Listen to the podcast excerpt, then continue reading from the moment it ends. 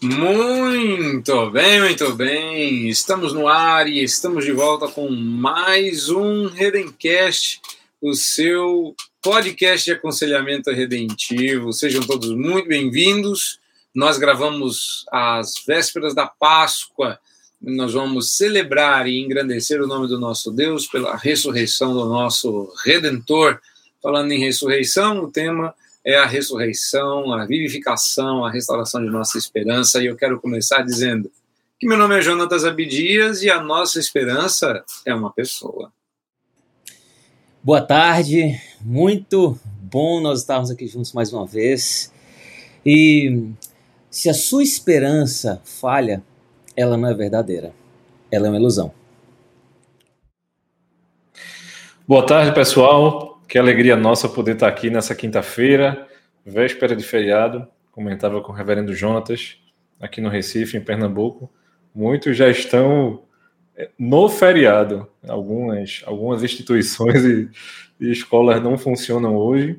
Não é o nosso privilégio, todos estamos trabalhando, todos estão online, né? Não somente na rede, mas online. E essa esperança ela é não somente uma pessoa, mas ela está conosco. Olha, muito bom. Olha, muito hoje, bom. hoje, Hoje, foi, né? hoje alinhamos, hein? Hoje funcionou. Que que foi isso? Que que foi isso, né? O, o, Que podcast foi Rodrigo. esse? Rodrigo, você falou aí que o pessoal já tá no feriado, né? O pessoal começou a semana com a esperança do feriado. A semana... A expectativa, a expectativa É. altíssima.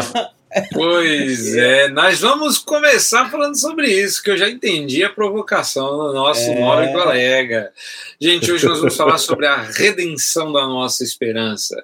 Vocês sabem que no aconselhamento redentivo nós acreditamos que três afeições são, funda são parte do fundamento, né? São a raiz, o nascedouro das afeições do coração e elas são conhecidas: fé, esperança e amor.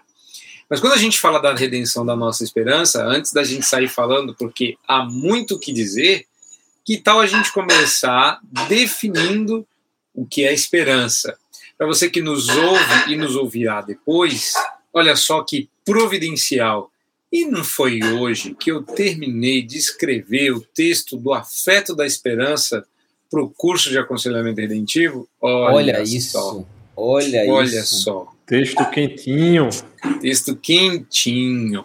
Mas eu não vou começar falando, não, porque eu sinto, eu sinto, você também está sentindo daí, não é? Que o Luiz quer falar, ele quer abrir o coração. Mas Você não sente, meu querido? Ele, ele está com o coração em chamas, porque, porque ele estudou muito sobre esperança e ele quer compartilhar com você. Então a gente vai começar. É, não é? Rapaz, tem uma coisa legal que a gente pode começar, depois a gente define esperança, para a gente entrar Aham. no bate-papo. Aham. Eu estava nos Estados Unidos ah, uma vez, na Páscoa, é, e foi um acidente, não era para eu estar lá na Páscoa, mas acabou que eu estava. Pastor de igreja não pode sair na Páscoa, mas eu tinha saído sem querer. E aí eu me deparei com a saudação das igrejas de lá que eu não não conhecia. E a saudação deles é ele vive. né? Eles não dizem bom dia. né? Achei muito legal você chegar e e você falar assim, bom dia, e a pessoa fala assim, ele vive. Não existe nenhuma outra notícia ou coisa que se queira dizer quando você encontra alguém do que he is Ele risen, vive. né? Ele vive. Não, seria. Ele, está, ele ressuscitou, seria, mas é longo demais em português. Então ele vive, já estaria ótimo, viu? E aí? E aí vamos começar mais light do que sair definindo esperança, não é? É verdade. E, é, é, vocês têm um paz do Senhor específico para a Páscoa ou como é que é que vocês fazem? Um pai. Não. Uma coisa que você falou do, de- dele viver. dele viver. E quando.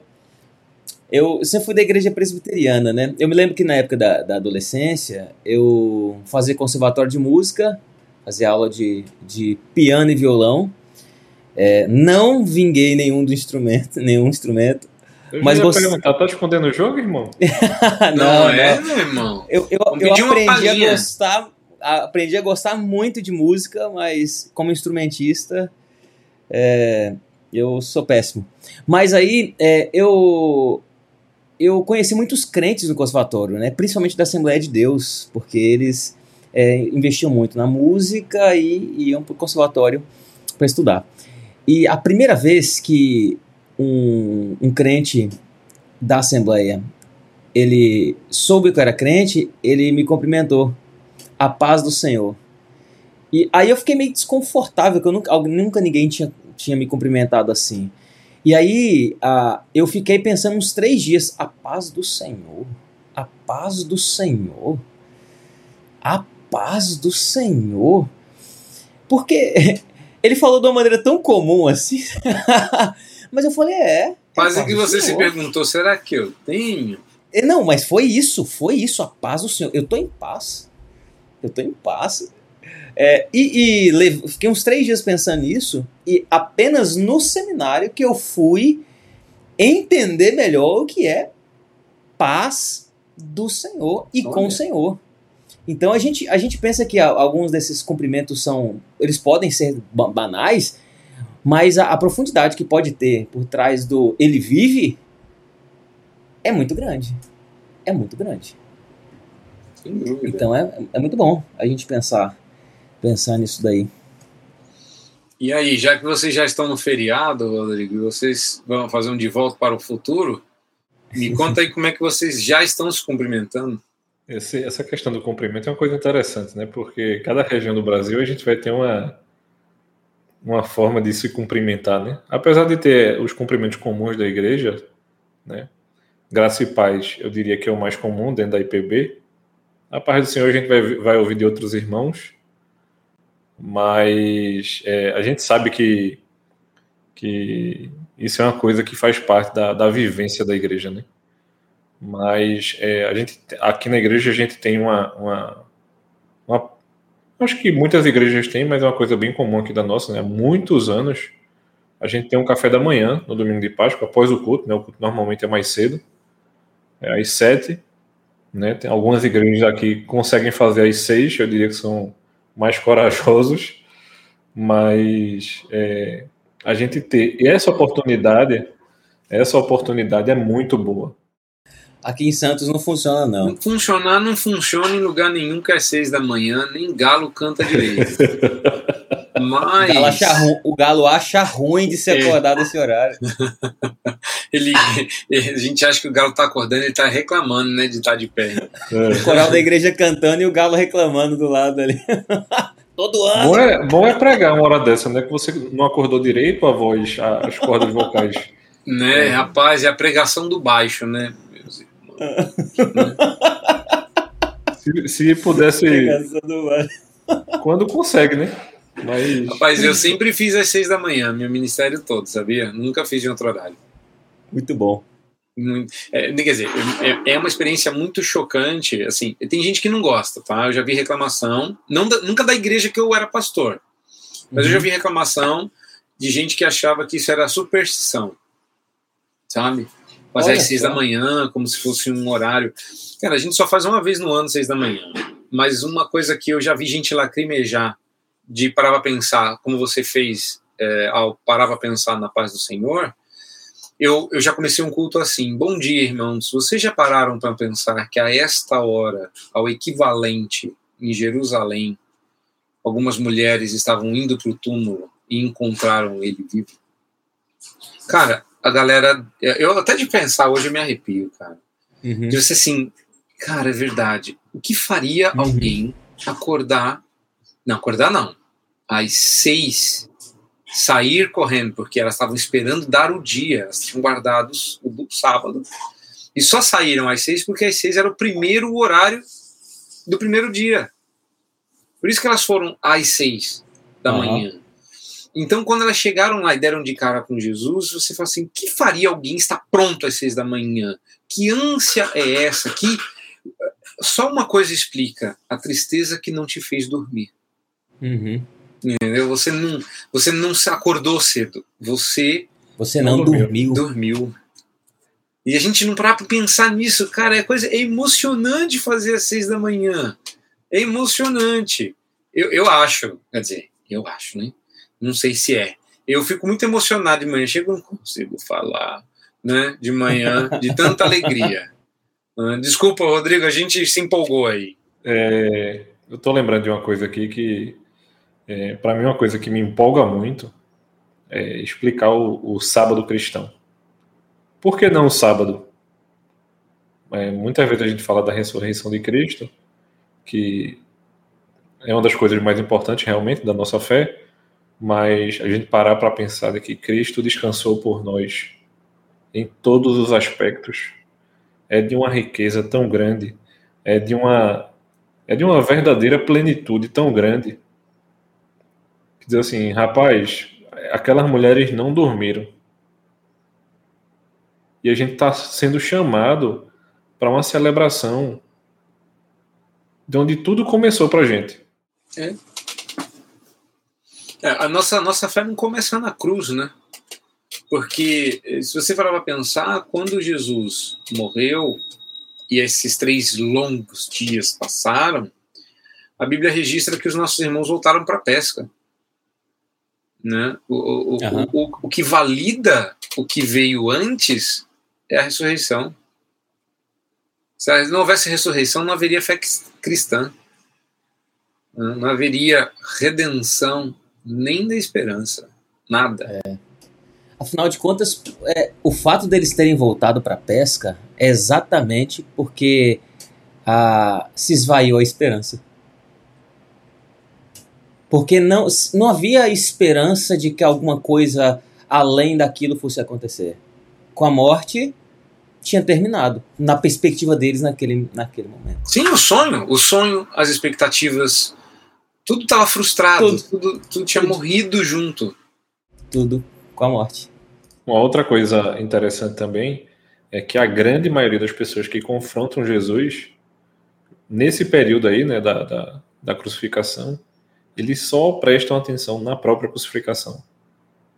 É porque você não se livrou disso aí? É tipo assim, se ele não se livrou disso aí, por que não voltar para nossa rotina, a nossa vida normal, a nossa normalidade? Se tinha alguém que podia, né? Era ele. Então, se ele não conseguiu resolver a vida dele, então vamos voltar para nossa vidinha, digamos assim. Rapaz, eu acho que. Eu, eu tenho uma tese, que eu, eu, não vou dizer ela em voz alta, mas se eu dissesse, seria alguma coisa do tipo: Paulo, ele sempre está expandindo algum tema do evangelho e a gente acha que ele está falando novidade. E não é. Eu acho que a expressão se Cristo não ressuscitou, é vã a nossa fé e nós somos os mais infelizes dos homens, ela, essa expressão retrata esse momento de retorno à pesca. Entende? É, é, é isso. É, essa frase é isso. Ou, ou, seja, ele. É que é um outro momento em que Paulo fala assim, gente, não há a menor esperança, nem para essa, nem para qualquer vida, se Cristo não ressuscitou. E Ou a gente seja, valoriza por... mais a vinda, o Natal, uhum. do que a ressurreição. E Paulo uhum. não diz assim, se Cristo não veio, se ele não foi aquela criança na manjedoura. Não, se Cristo não ressuscitou, a nossa fé é vã e nós somos os mais infelizes dos homens, ou seja, nós, nós estamos desesperados. É. E, e, se ele não ressuscitou, o que, só nos resta olhar para trás. Eu volto para a rede. Uhum, não, tem, não tem nada, não tem nada à minha frente. Não tem, não tem nada à frente que me puxe, que me faça caminhar, que me faça avançar. Só me resta voltar de onde eu saí. Aliás, para pior do que eu estava antes. Porque antes eu não tinha, eu não tinha sonho, eu não tinha perspectiva. Agora eu tenho a frustração. eu tenho a rede e a frustração. É por isso que eu falo que, que uma boa maneira de explicar a esperança é, é, é explicando como o que ela faz, o que ela molda. É perspectiva que molda a expectativa, né? A, a esperança é a minha perspectiva daquilo que é real no futuro, mas eu já experimento hoje. Então eu vivo numa expectativa daquilo que eu sei que eu vou que eu vou é experimentar que eu vou viver. Então é a perspectiva, a perspectiva da esperança que molda a minha expectativa. No caso do, do, dos discípulos, eles não, eles, a perspectiva deles era que não tinha acabado. É curioso como a gente não consegue. Eu tô aqui pensando quando você fala. Eu ia te perguntar, mas ia ser capcioso demais. Você foi meu aluno e você foi um bom aluno, não quero te entregar. mas, rapaz, é curioso como a gente não consegue desvencilhar a perspectiva de esperança. Não. Do tipo, é esperança a expectativa ou a expectativa contém esperança? Mas eu estava pensando, por que, que a gente não consegue? Porque expectativa tem um quê de imaginação. E imaginação uhum. é o movimento da esperança. É exatamente. Exatamente não, não isso. Não consegue, a gente não consegue mexer nisso, não é impossível. É, e é uma coisa curiosa, porque várias vezes, eu não sei como foi com vocês, mas várias vezes eu já tentei desmontar o esquema para ver se funcionaria de outra forma. Sei lá, uma outra palavra que significasse outra coisa, uh, ou colocar ela no lugar de outros movimentos para ver se encaixava melhor. E no final, eu sempre caio no essa é a melhor configuração. É a melhor configuração. A, a perspe... O que a gente fala assim, imaginação, como se a gente estivesse sonhando acordado. Não. Perspectiva é antevisão. Aham. Uhum. Né? Eu enxergo. A perspectiva tem a ver com, com o que eu enxergo, com o que eu vejo. É. Se eu não vejo, eu não espero. Espero. Eu, é isso. eu não espero, eu não tenho expectativa, eu não tenho esperança. Agora, deixa eu, você falou um negócio bacana e me veio a, a, Eu sou um fascinado pelas histórias do Antigo Testamento. De verdade. Esses dias para trás eu confessei que eu já desejei ter nascido no Antigo Testamento. Graças a Deus. É, porque graças a Deus que Deus não atendeu, porque eu, eu, eu, esqueci de ser específico. Eu queria ter nascido no Israel antigo. Se eu nascesse no Antigo Testamento sendo brasileiro, eu tava no sal, né? Não tinha é. adiantado nada. Meu Deus do céu. Vamos dar graças a Deus pelo que dei. Mas você foi falando aí, eu fui lembrando de uma cena, queria ouvir vocês sobre isso. Cara, Moisés morreu frustrado ou morreu com esperança? Pergunto isso porque Deus deu a Moisés vários privilégios, menos o de entrar na terra prometida. Mas antes de morrer, ele levou ele até o topo da montanha e permitiu com que ele visse. Vocês enxergam a, a pergunta besta? Vocês enxergam nisso algo significativo para o que a gente está falando aqui hoje? Eu estou fazendo conexões aleatórias. Pode ir, você já, você já entendeu, Luiz, onde que eu quero ir. Verifica se eu não estou. Eu, eu, gosto, eu gosto de uma imagem anterior. Eu gosto da imagem de, de Caleb trazendo a notícia. Ele não, vi, ele não viu nada. É, tem, tem isso também. É, mas eu acho que temos várias histórias que apontam para o mesmo lugar, não? não, e, e a gente. É, analogia de perspectiva, de visão. Mas visão com esperança, não é só ver. Visão com esperança. Visão não, não é esperança. só ver. Ela, ela, ela está presente, eu acredito, nas escrituras inteiras. Porque você pode olhar para a mesma realidade e ou você tem uma falsa esperança que não passa de uma ilusão, como eu disse na, na, fase da, na frase da abertura, ou você não tem esperança nenhuma. Uhum. Agora, agora assim, a, a, quando eu falo de esperança nenhuma, eu não estou dizendo que, que é, exista alguém que simplesmente não possui esperança. Estou dizendo que alguém ela se esvaziou de tudo que é esperança verdadeira, esperança cristã. Ah, porque a esperança ela tem um aspecto da transcendência e da imanência. É, ah, quando eu vejo, eu vejo algo transcendente, experimento algo é, na minha imanência. Sim. Então, agora, se tudo que eu vejo é imanente, eu só experimento desespero. Aliás, eu só experimento frustração. Aliás, esse é, é assim que eu começo o, o texto, você acredita? O primeiro tópico é todos temos esperança. E uhum. eu não é, mas é que eu não todos temos esperança é é, quando eu pego lá no, no, na página 77, em que o Vadislau diz assim em aconselhamento redentivo, a esperança é o anseio de que se cumpra aquilo que cremos. Uhum. E conclui, todas as pessoas, crentes e não crentes, Exatamente. vivem da esperança de que o mundo responda de acordo com sua fé, onde quer que ela se funde, se uhum. Deus ou em ídolos de substituição.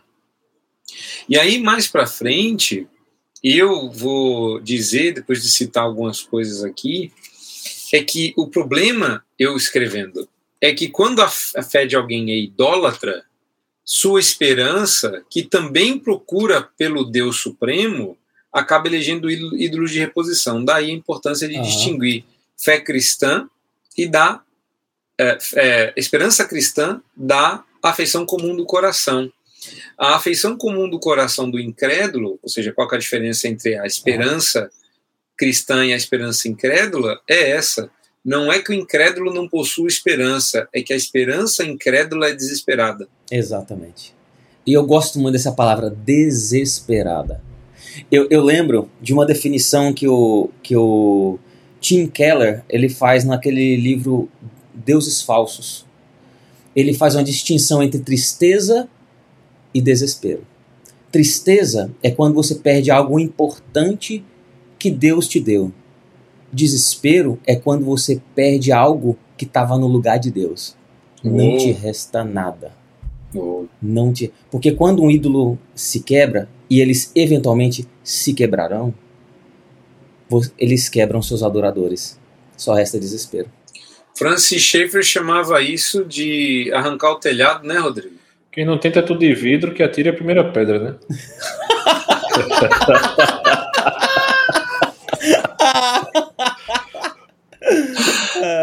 Você puxou, você puxou, eu mandei, cara.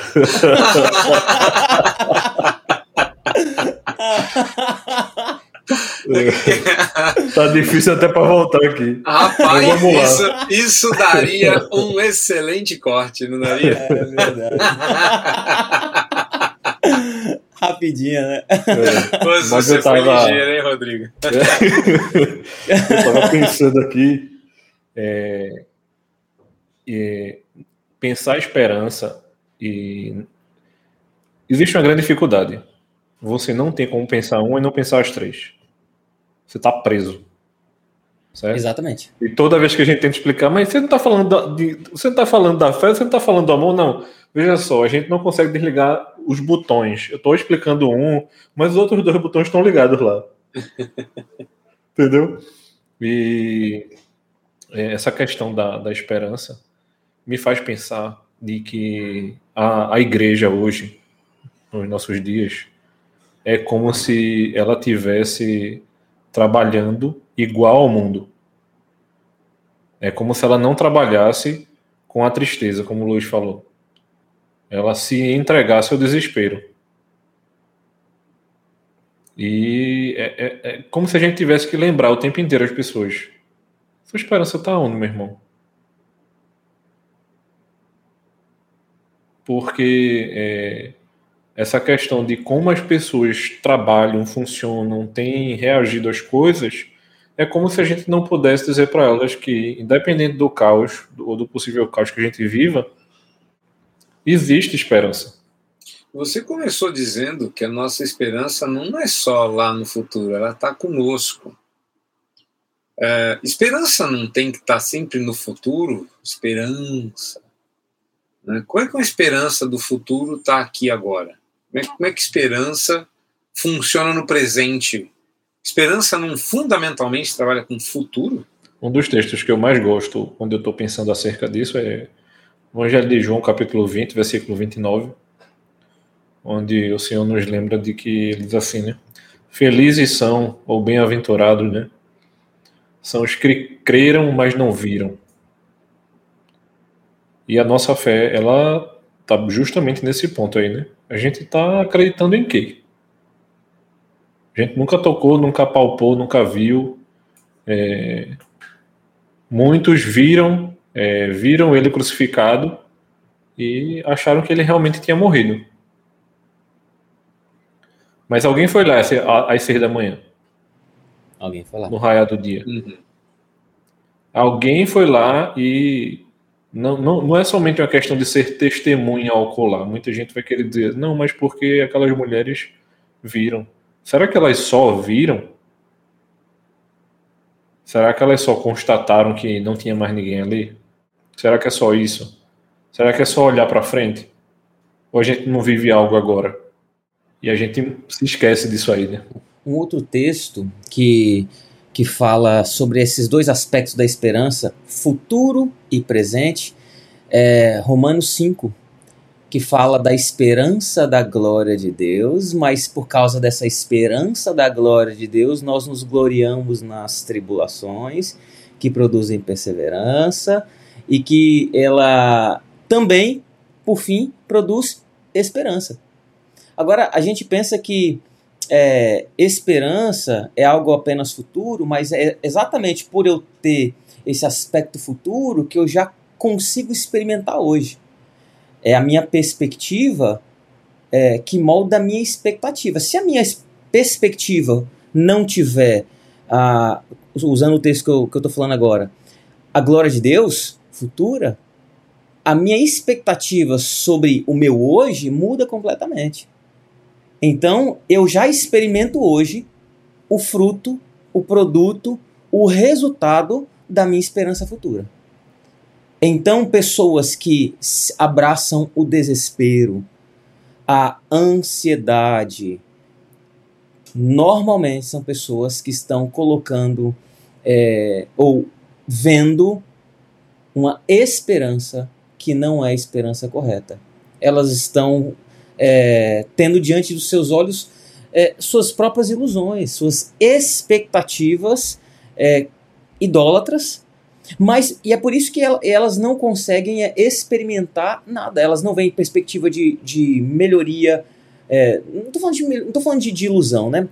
Aqui eu, eu concordo com o Ariano Suassuna, que ele fala que o, que o otimista. Grande teólogo, né? Grande é, teólogo. grande, grande teólogo. Teólogo não sei, mas frasista ele era, né? Engraçado pra caramba. Sem dúvida. É, o Ariano, ele falava que o, que o otimista é um tolo, o pessimista é um chato. Ele prefere ser um, é, um realista esperançoso. Mas olha que interessante, eu não sabia que o Suassuna tinha dito isso, não. É o, o Ariano Suassuna que falou isso. É, foi numa entrevista, eu, eu, eu vi um vídeo, né? É, e era um vídeo para universitários. E, eu, e o vídeo, ele mostra os universitários. Quando ele fala isso, os universitários estavam fazendo vários questionamentos para ele, mas quando eles falam isso, os universitários param. Porque eu imagino que quanto mais jovem nós sejamos, mais é, imanência a gente quer diante dos olhos. É, talvez quanto mais velho nós fiquemos, a gente já espera que vai morrer mesmo. Então a gente aí a gente tenda a olhar mais para a eternidade. Por que que no nosso tempo é mais comum a juventude ficar ansiosa e com crises, sem perspectiva, do que aquelas pessoas que já são mais velhinhas. Uhum.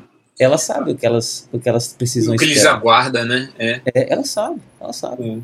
Mas uma coisa curiosa, né? Só que o jovem, ele, ele, ele quer um resultado agora. E se Isso não tem agora, imediato. Isso que eu ia falar, porque o problema do jovem, isso aí já emenda. Né? O problema Caraca. do jovem, e Paul Tripp coloca isso em Idade da Oportunidade, é falta de perspectiva escatológica. Uhum. Você não desfruta hoje da sua esperança por falta de perspectiva, por Exatamente. falta de antevisão. Eu acho isso, uh, voltando para o Moisés, o outro volta lá para Caleb, né? Cada um volta para o seu texto. É, voltando para Moisés, Moisés é um, um, personagem que me intriga muito. Eu, eu, sou particularmente desafiado por Moisés. Uma das coisas que me, me, me chateiam, me chatearam a vida toda, me chateiam entender tudo, mas que me, me, me, me desafiava assim, é, pessoalmente, era o fato de que Moisés tinha feito tanto por tanto tempo, foi tão difícil, e ele não entrou na terra prometida, e eu ficava chateado por Moisés. No dia que eu entendi de que tudo sempre se tratou de afeições do coração, é engraçado como o meu coração descansou. Moisés não precisava entrar na terra prometida, nunca precisou, uhum. mas por amor a Moisés, Deus lhe deu a imaginação da esperança. Ele levou ele lá e falou: agora pega essa imagem e ponha no seu coração, porque é lá que os povos vai chegar. Ou seja, Moisés morreu na esperança, mas ele anteviu essa esperança. E ele tinha que acreditar que Deus ia fazer isso, e ele fez isso pela fé. Então, quando você liga tudo isso, eu, eu, eu achava que Moisés tinha morrido amargo. Uhum. É, não, amargo era eu. Moisés deve ter morrido. É, Moisés deve ter morrido com muito amor por Deus e grato por Deus ter permitido que ele visse sem ver. Ele viu pela fé, porque ele falou: tá vendo lá embaixo, lá, tá vendo toda aquela. Então, tudo isso, tá? A antevisão.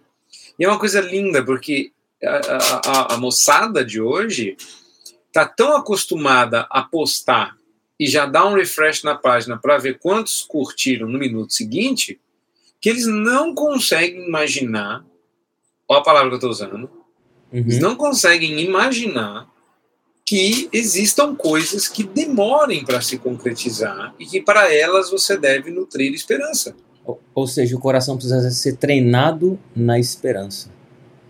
É, um, um, outro texto que eu lembrei, você fala, falando da esperança é, de Moisés ao ver e a relação disso com a fé. Sabe um outro texto que me parece ter essa relação? É Abraão. Abraão, Abraão que está levando seu filho Isaac para sacrificar. E aí, é, quando o menino, né, que provavelmente já acompanhou ele outras vezes nesse, nesse processo, ele vê que tá faltando alguma coisa, né? Fala, tô vendo aqui o cutelo, tô vendo aqui a lenha, mas e o cordeiro? E aí, esperançosamente, Abraão diz: Deus providenciará um cordeiro para si, proverá um cordeiro para si. Isso é esperança. E, e a relação disso, da esperança. imagina exatamente. É. E, e a, a, isso está completamente relacionado com a fé também, porque Hebreus Sim.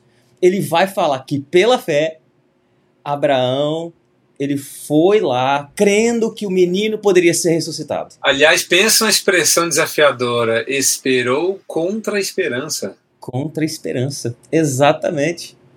Agora veja, a, a, foi a esperança que fez ele fazer o inimaginável. Sim. E aí, e aí que vem, que vem a, eu acho que a grande sacada é, é assim como Deus, para tratar o coração de Moisés, mostrou para ele, provavelmente Deus, para tratar o coração de, de Abraão, também é, fez isso, pediu o menino.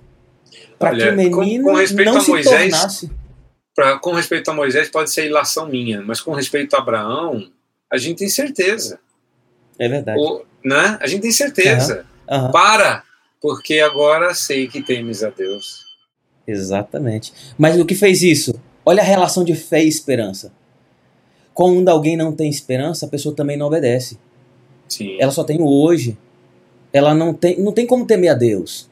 Ela teme os homens. Ela teme o que pode acontecer Nossa, agora. Exemplo. Ela pode, ela teme a fome, mas ela não tem é, expectativa de que Deus pode fazer alguma coisa e não necessariamente agora, na eternidade. Tudo por agora, falta veja, de esperança. Agora veja que Abraão não teve o que ele imaginou Olha que bacana. Mas a gente sabe o que ele imaginou, porque a escritura uhum. revelou. Uhum. Ele foi para lá não porque ele anteviu que Deus substituiria Isaac. A novidade foi a substituição. Uhum. Mas ele anteviu e imaginou, e isso, e, e cara, tem coisa mais inimaginável para um Abraão, no seu tempo e época, imaginar, porque foi isso que ele imaginou, e a Bíblia diz isso com todas as letras. Uhum que ele imaginou que Deus ressuscitaria Isaac. Cara, ele não tinha visto isso. E Deus não permitiu que ele matasse Isaac. Porque o que ele viu, olha que louco isso, presta atenção. O que ele viu no coração dele pela esperança, que imaginou pela esperança, não foi Isaac, foi Cristo. Foi Cristo. Exatamente. Cara, é muito o aspecto, louco isso. O aspecto transcendente da imanência. É, é. Isso é para mim isso é uma das grandes belezas do Antigo Testamento. Ele é muito imagético e isso traz alguma coisa para a gente, né? A gente é muito imagético também.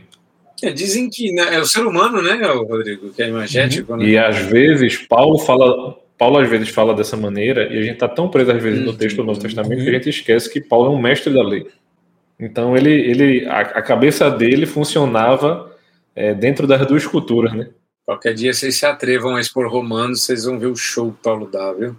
Não, não, eu estava pensando aqui também, é que quando Deus dá para Abraão é, uma imagem do Redentor, de Cristo, ele dá para ele o que ele precisava e não o que ele queria. Deus também está ali lutando contra a possibilidade de idolatria de Abraão, porque ao invés de olhar para o menino, ele olhou para alguém maior, que é, que é Cristo.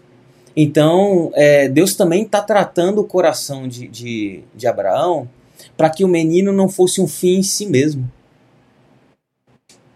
Porque ele, ele cria que Deus podia ressuscitar sim.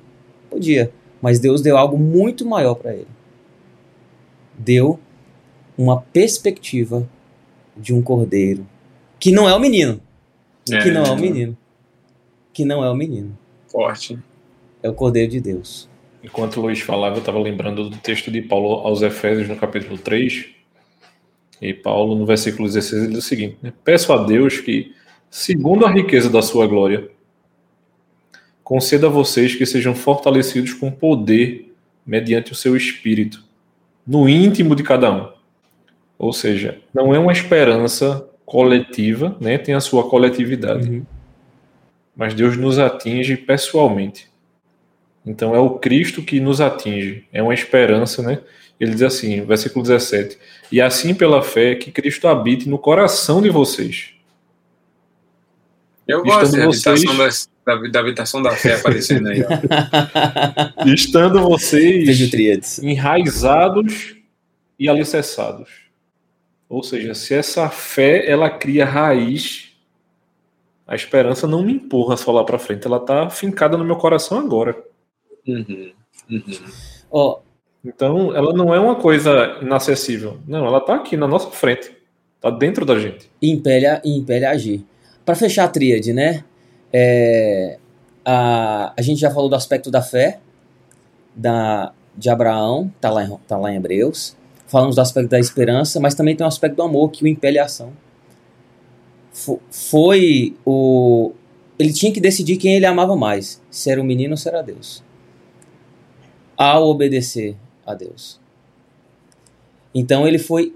Talvez ele tenha sido impelido a agir ali é, em resposta à fé e à esperança, mas aí ele foi e, e agiu. Porque é, revelando quem ele amava mais. Ou eu, ou uhum. eu já tô, ou eu já tô é, forçando a tríade aqui. O que, que vocês imaginam? Disso? Não, não, não, não, não. Não, de maneira nenhuma. Você falou, veio na minha cabeça é, Colossenses 1, 3 a 6, né? É, mais especificamente o verso 4 e 5, quando Paulo dá graças a Deus pela fé, porque ele não deixa de orar pelos irmãos colossenses. Aí ele acrescenta a informação: desde que ouvimos da vossa fé em Jesus Cristo e do amor que tende para com todos os santos. Agora, olha a razão. Por causa da esperança que vos está preservada nos céus. Uhum. Não tenha dúvida de que a esperança move o amor. Está aqui no texto. É. Ele ficou sabendo da fé e do amor porque a esperança movimentou esse, essa fé e, essa, e, é, e esse amor. A esperança era o, o combustível da, da, da, fé que era percebida pelo amor. Uhum. Né? Então eu não acho que é forçação, não. É, eu até diria que é onde está o X da, da questão aí. Né? Normalmente, o problema está aí, né? Não que a gente não consiga visualizar o problema nos outros dois aspectos da trilha, mas é, comumente a gente visualiza o problema na, na esperança. Sim, sim. Você está falando no caso de um aconselhamento, você está no caso de alguém. É. Uhum. Quando a gente está conversando com uma pessoa, Bom, vocês sabiam que. Bom, vocês sabiam nada, né? Porque o, o Luiz, se disser que não soube, né? Que eu falei isso, né? É... A gente dá um pause na, na transmissão agora. Derruba ele, dizer, né? Acidentalmente serei, serei desligada. E... Pessoal, a gente vai entrar no intervalinho aqui comercial e volta Mas eu, eu creio, faço e ensino que essa é, é, é o assunto da primeira sessão, não importa quem venha, não importa o que seja. O assunto da primeira sessão é esperança.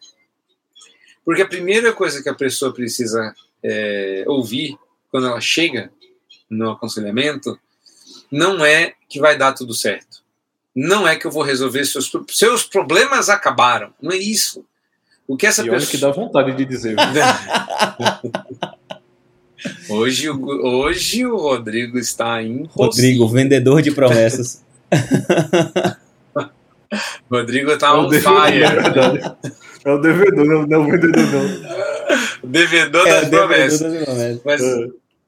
mas é a primeira coisa, cara, eu, eu, eu, eu defendo que a, a coisa que a pessoa mais precisa ouvir, porque ela veio numa sessão de aconselhamento, é que há esperança. Uhum. Não do tipo que vai dar tudo certo, é que há esperança e ele tem nome. Porque se a pessoa não fizer essa conexão de pronto, ela não volta Exatamente. na segunda sessão. Não tem, não tem por que agir, não tem por que voltar, não tem por que fazer nada. Ela... E eu já cansei de ouvir pessoas falando, eu não sei por que, que eu volto. eu continuo voltando e não sei por quê. Porque a cada sessão eu vou dando alguma gota de esperança a mais, eu vou acrescentando mais esperança, porque é o que faz a pessoa lutar uhum. contra o pecado, é o que faz ela voltar para o conciliamento. O amor que opera faz isso com base na uhum. fé e na esperança. E, e, olha só, não, somos, não são apenas os conselheiros bíblicos, bíblicos que fazem isso. Obviamente, muitas outras esperanças falsas são oferecidas. Como você mesmo mencionou, não é possível não ter esperança. O que é aquela cena impactante no final de um episódio de série que faz você querer ver a próxima, senão o antegosto daquilo que virá? Ele está te oferecendo uma pequena esperança para que você queira continuar.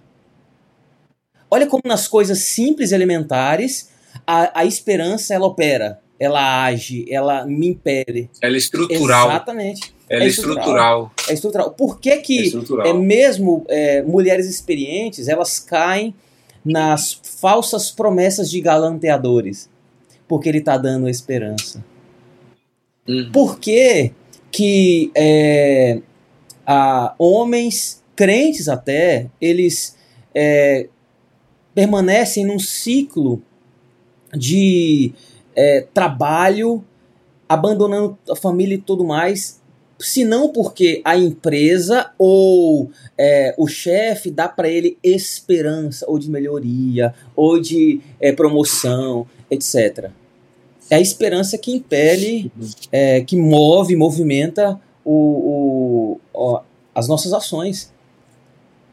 E aí a questão é, não é nem se nós temos esperança, é onde ou melhor, quem é a nossa esperança porque dependendo de quem for. É... Mas hoje, se você preferir, pode dizer onde habita a nossa é, esperança. A, a, né? a, melhor, é a melhor. Porque, porque, porque Paulo diz que em Cristo habita né, corporalmente, corporalmente os mistérios da nossa fé.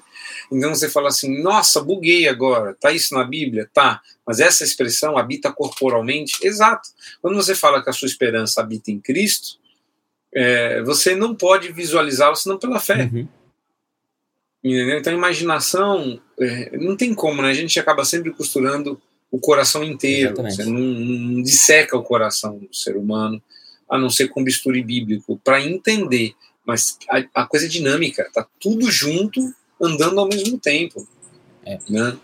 E é muito, muito importante você manter essas coisas ligadas, porque senão você não consegue inclusive indicar como essa esperança deságua. Porque toda vez que houve esperança, houve obediência. Uhum. Como o meu personagem é Moisés, eu vou manter ele, tá? Mas, cara. Ele tá focado em Moisés. larga do Moisés. Rapaz, como, como Moisés vira para o povo e repete a ordem que, Jesus, que Deus dá na beira do mar, quando ele diz assim: diga ao povo que marche. Cara, não tinha nada acontecendo ali. Deus não abriu e falou assim: agora vocês. Não. Que faço eu, Deus? O povo reclamão aqui, o mar ali, ele falou assim: diga ao povo que marche. E quando eles resolveram marchar, veio o vento. Ou seja, primeiro você tem que antever pela fé, que é certeza das coisas que não se uhum. veem, que aquilo que você está enxergando vai vir. Ou seja, eu vou atravessar esse mar. Eu não sei como, mas Deus mandou marchar, marchar eu vou nessa direção. Óbvio que não foi marchar de volta em relação ao exército de Faraó. E aconteceu um milagre. Eu não estou dizendo, contudo, que toda vez que você agir por esperança, um milagre vai acontecer. Uhum. Milagres aconteceram na história de Moisés e de Abraão.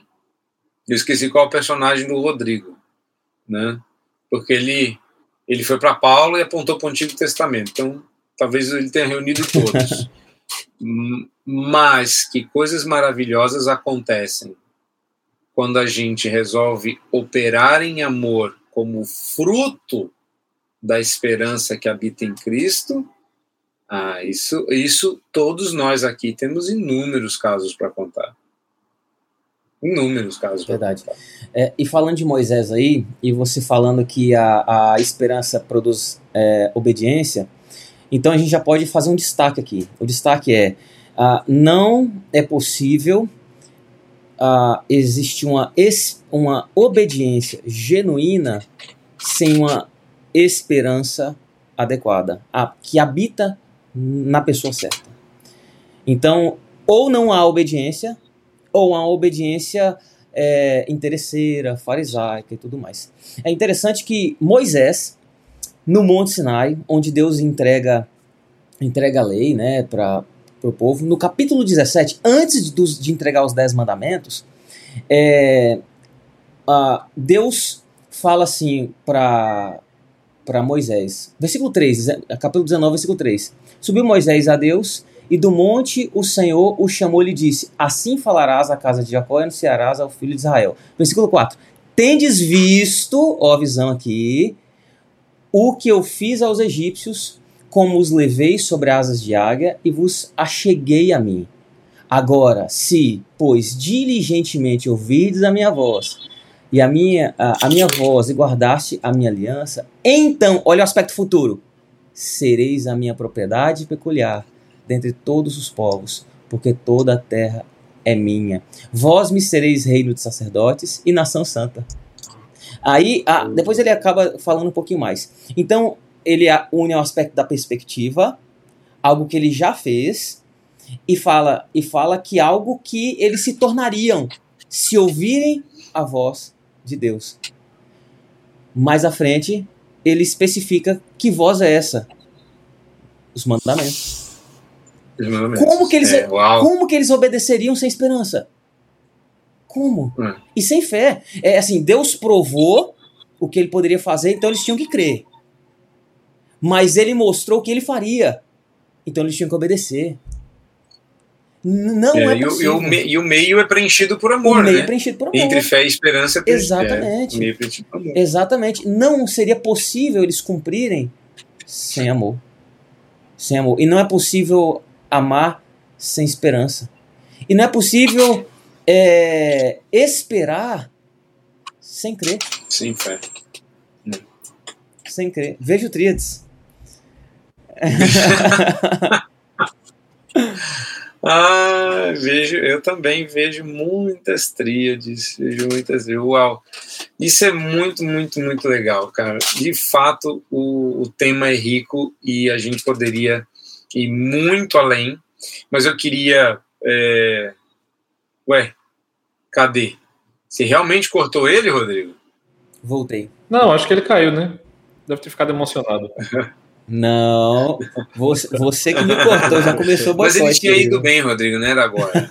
Era de- era- era Ah, não era agora não, né? Tá bom. Ah, tá. Desculpa, Luiz. Deixa eu falar uma coisa. A gente está falando sobre a redenção da esperança.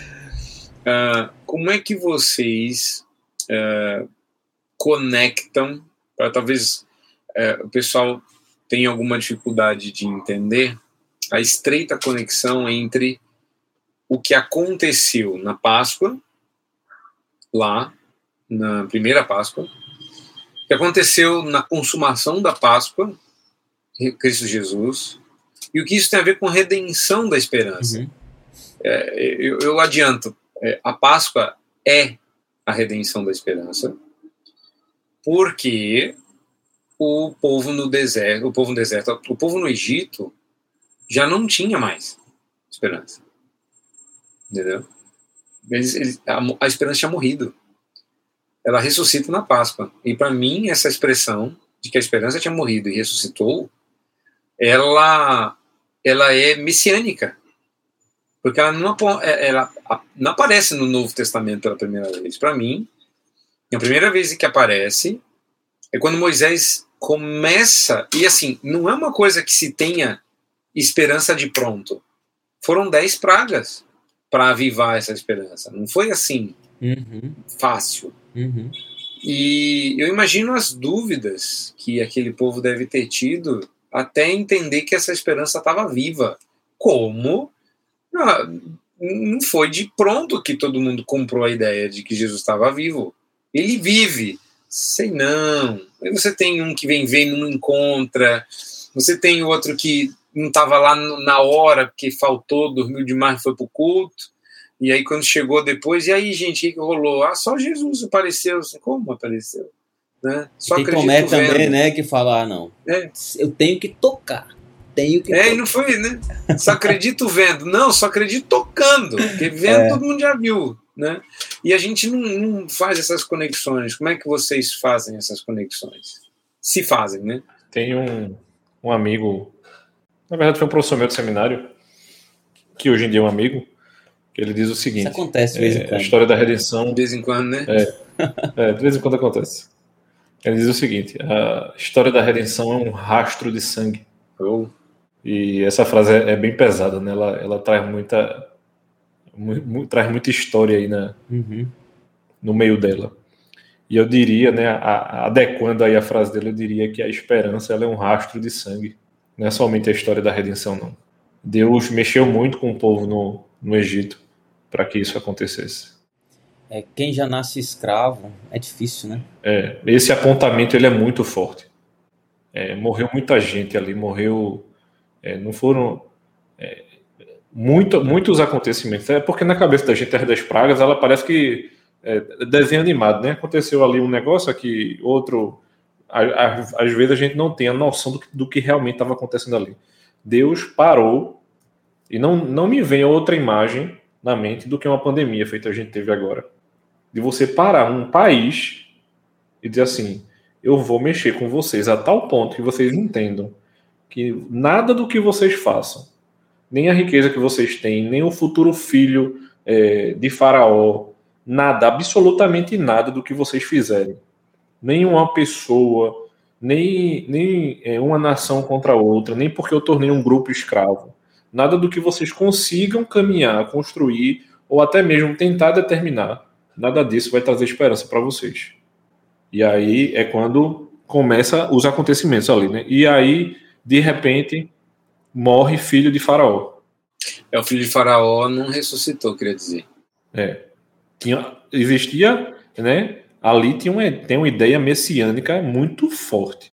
Então, Só queria dizer se isso. filho de Faraó morre, e agora? O- lembrando que Faraó não é uma pessoa qualquer. Deus na terra, né? O faraó não era uma pessoa. É, Ele não era uma pessoa. O faraó era o, o Deus. Né? Morreu o filho de Deus no Egito. Quer dizer, a pessoa não fez essa Uhum. conexão ainda, né? Tá perdendo tempo indo para a igreja. Verdade, verdade. Faraó era um Deus. Faraó não era uma pessoa. Ele não era um papa. Ele não era um representante. Ele era Deus. Ele era filho de Ra, não é isso? Deus do sol. Ele era Deus. Ele era filho de Ra. Ele era filho do Deus Sol, então ele era uma personificação de Deus. E morreu o filho de Faraó. E o Faraó é dobrado. Morreu o filho de Deus e Deus o ressuscita. Entendeu? Uhum. Essas conexões. Ou seja, é, a esperança de vocês não está nessa falsa tranquilidade que vocês têm nessa terra que não foi prometida a vocês. Uhum.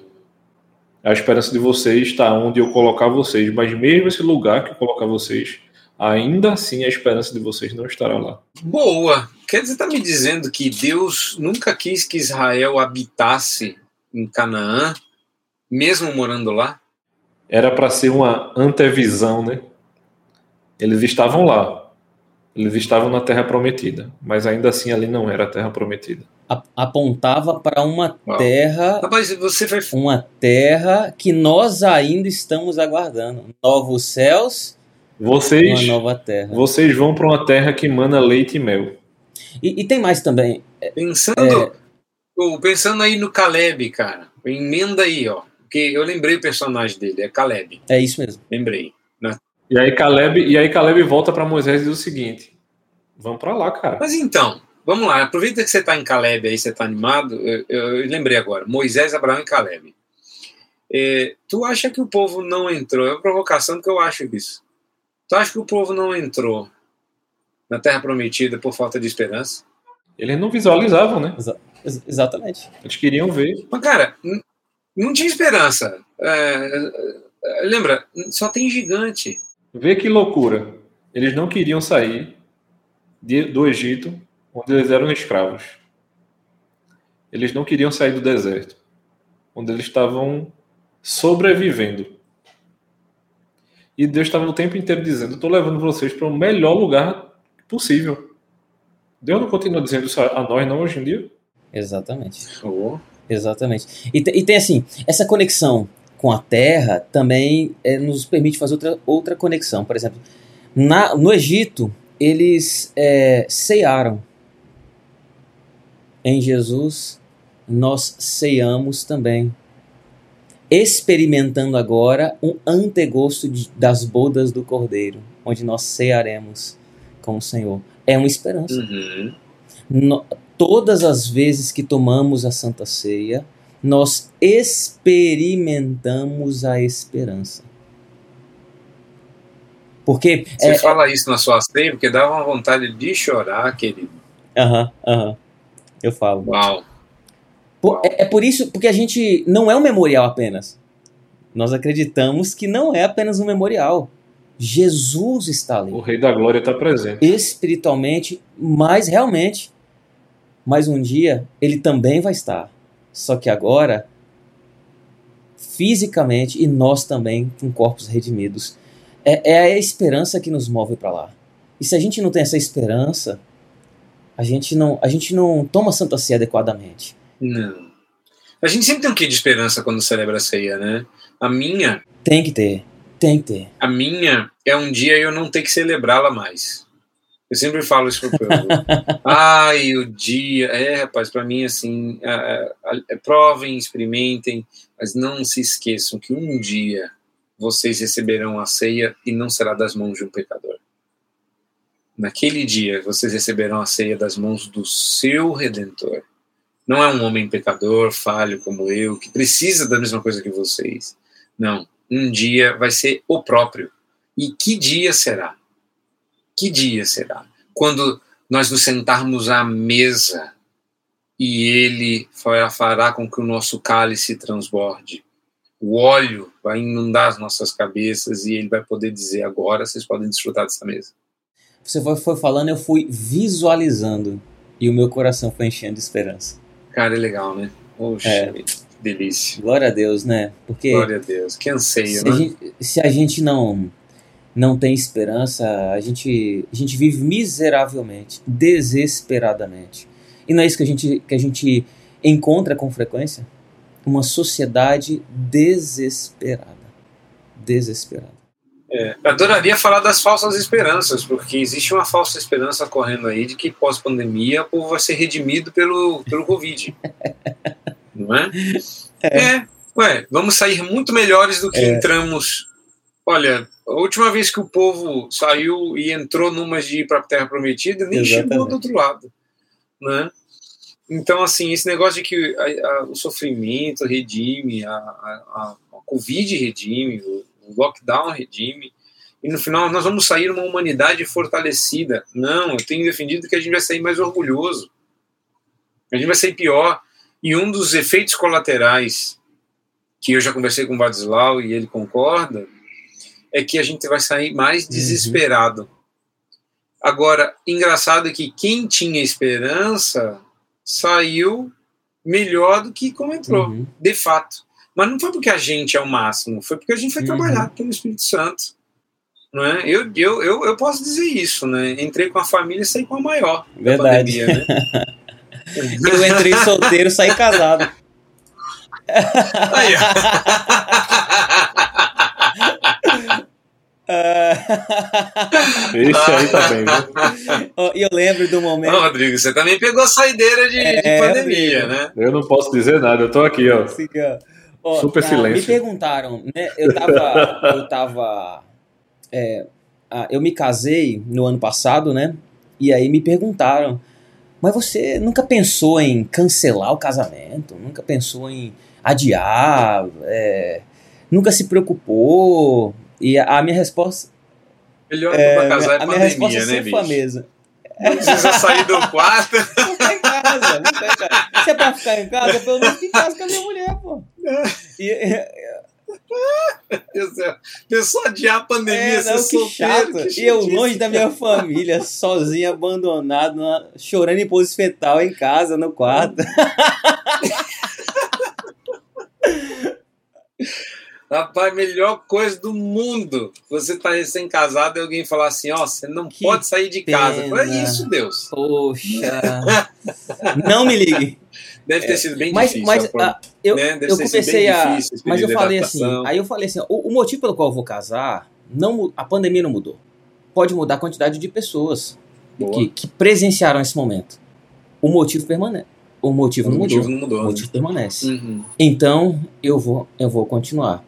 É, veja que, é, é, a- falando, lembrando essas palavras, eu noto um quê de esperança. Não na melhoria da, da situação ou da ausência da pandemia. Não que eu não, que, não quisesse, né, obviamente, é que a pandemia passasse. Mas a esperança de que é, a- a- os valores, os princípios, os motivos, as motivações que me levavam ao altar com a minha, com a minha esposa ainda permaneciam. É fazer uma promessa diante do Senhor. Se não. Uhum. Uhum, Desfrutar Desfrutar dela, dela. né? uhum. Desfrutar dela. É. Você ia falar, Rodrigo? Não, eu ia dizer- eu tava dizendo. Primeiro né, você precisa confessar que a sua família também saiu maior. É, minha família tá crescendo. já já Bento chega por aí. A verdade é E já essa. chega a abençoado, hein? é. Com perdão do trocadilho. Já chega abençoado. Verdadeira Nossa, bênção. Deus. Demorou, tá? Aqueles 30 segundos de É, conexão. Bento, filho da Ah. promessa. Entendi. E eu dizia para os jovens aqui na igreja: rapaz, aproveita. Casa agora, que só pode convidar 10 pessoas. Vê que Bom bênção. demais, né? Tu não vai ter que convidar 300 pessoas, só 10. Misericórdia. Pois é, é bênção. Quem casou na pandemia, vou contar, foi esperto, viu? Foi, foi abençoado. Deus amigo- economizou. Um amigo casou com 50 convidados. Vê que bênção. Nossa. É, Pois só é. pandemia mesmo. Ah, é. Ah, Gente, daria É para ir muito além. Muito além. Mas é, se deixar.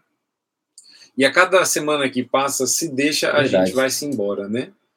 Eu senti falta de Carlos, meus irmãos. Carlos não pôde vir hoje, porque ele está de serviço. Eu não sei se vocês sabem, mas o nosso quarto colega de bancada também é policial. E ele estava de serviço hoje, além dos outros compromissos pastorais que se acumularam em virtude disso. Então, é, nós infelizmente não contamos com ele aqui, mas ele fez falta. Fez bastante falta aqui, a gente sente falta da voz dele. Mas é, eu gostaria de pedir a vocês, é, até para ouvi-los, né? Uh, que material vocês poderiam indicar sobre aconselhamento redentivo uh, para Rafael Fonseca, que escreveu aqui para nós? E aí, o que, que vocês indicam? Além do livro de próprio nome, né? Aliás, eu indico, mas eu sei também que não dá para comprar, porque esse livro está em falta, esgotado. Né? E em breve, aí, em breve, nós teremos uma nova edição aí no Tenho Pares. esperança. Se Deus quiser, né? Estamos. Isso, tenho esperança, tenho esperança. Mas e aí? Podia ser um, podia ser uma edição especial aí de 20 anos de lançamento do aconselhamento redentivo, né? Pois é. Vocês sabem que eu não vou falar nada, mas eu, eu ouvi dizer que o que está atrasando essa edição é um prefácio. Entendeu? Eu tenho certeza que é, só não vou dizer quem é.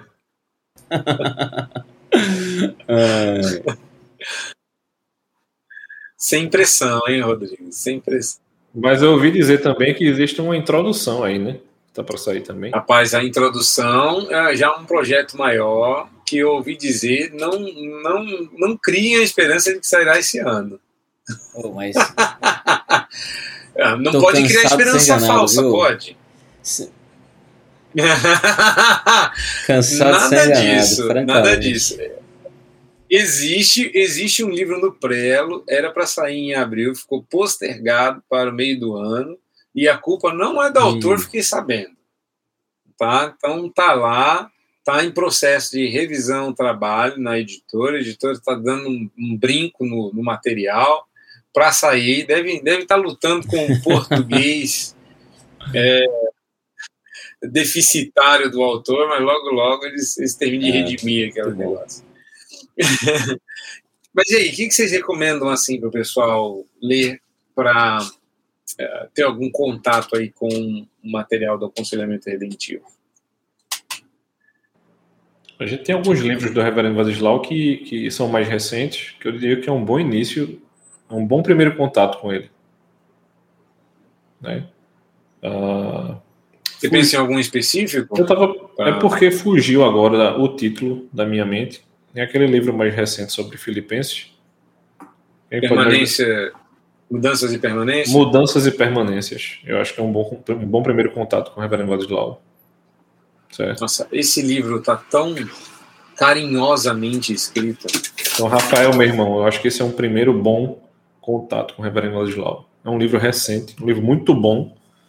Ah, e aí eu diria que é um bom início na linguagem do Reverendo Ladislau.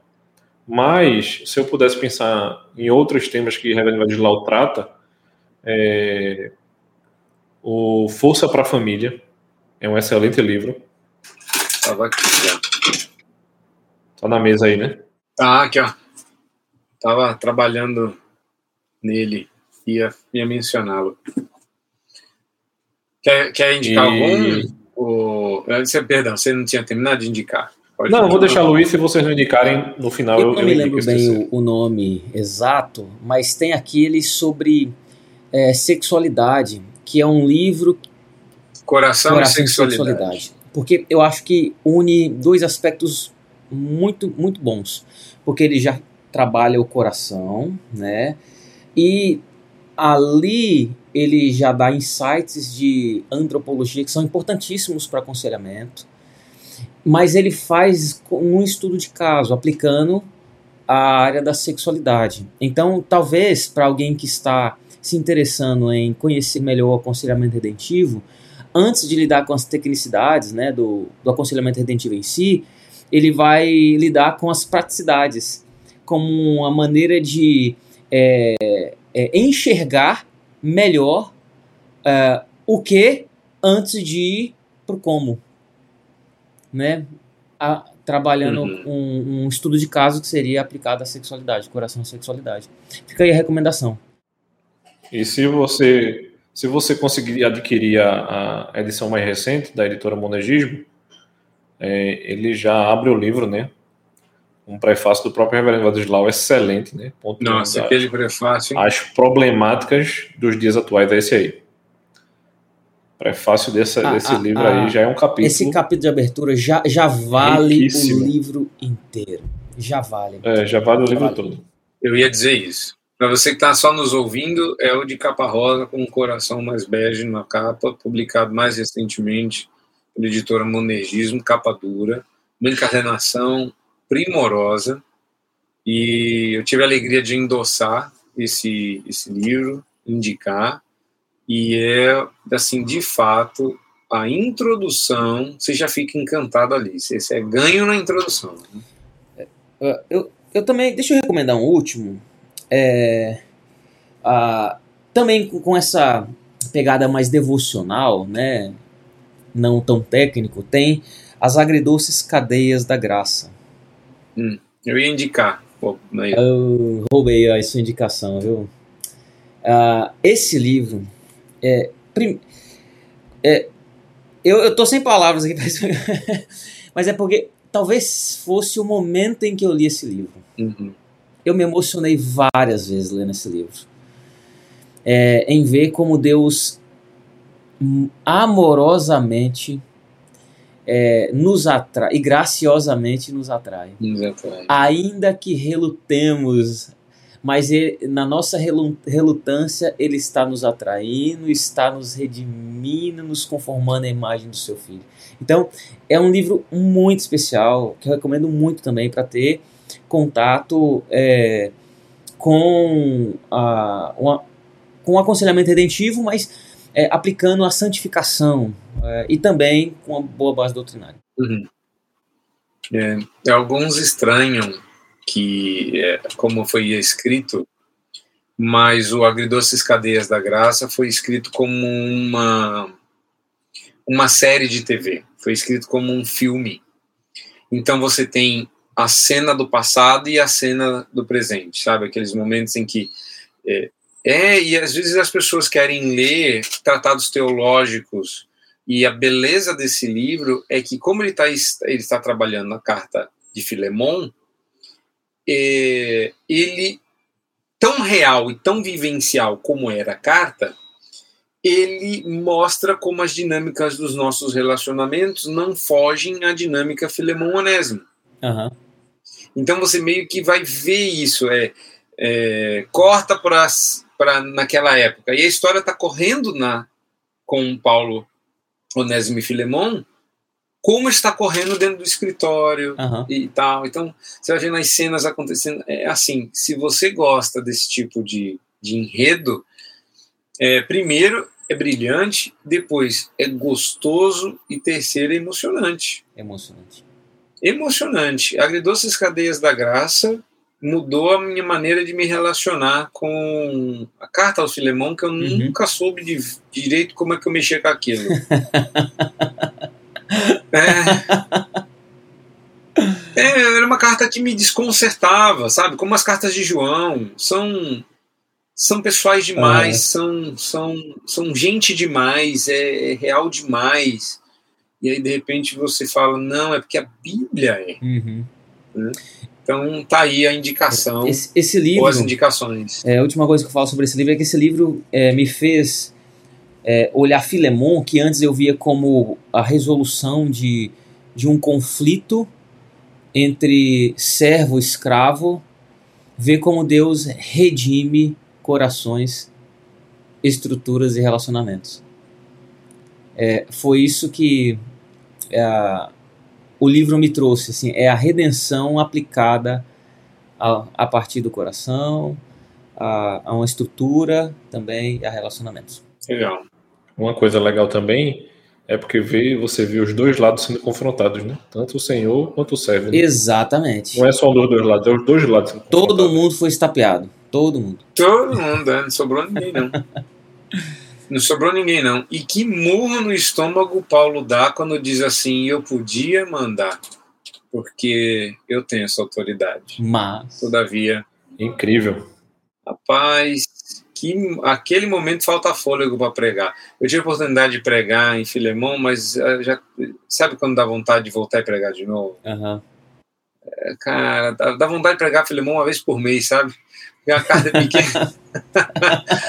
Ele fala, não, rapaz, que socaço, porque Paulo fala como. A gente pensa assim, nossa, que arrogância, Paulo pode dizer, mas é uma doçura do tipo, não, não, não, Filemão, eu, eu, você sabe o que é certo, mas eu quero que você faça com o coração no lugar certo. Uhum. Rapaz, uhum. conheça agridoces cadeias da graça, força para a família, coração e sexualidade e permanências e mudanças, todos da editora Monergismo, onde você achar. E, e, e depois, o que, que eu faço? Onde você achar Vadislau Martins Gomes na capa, você pode ler. Entendeu? Pode ler.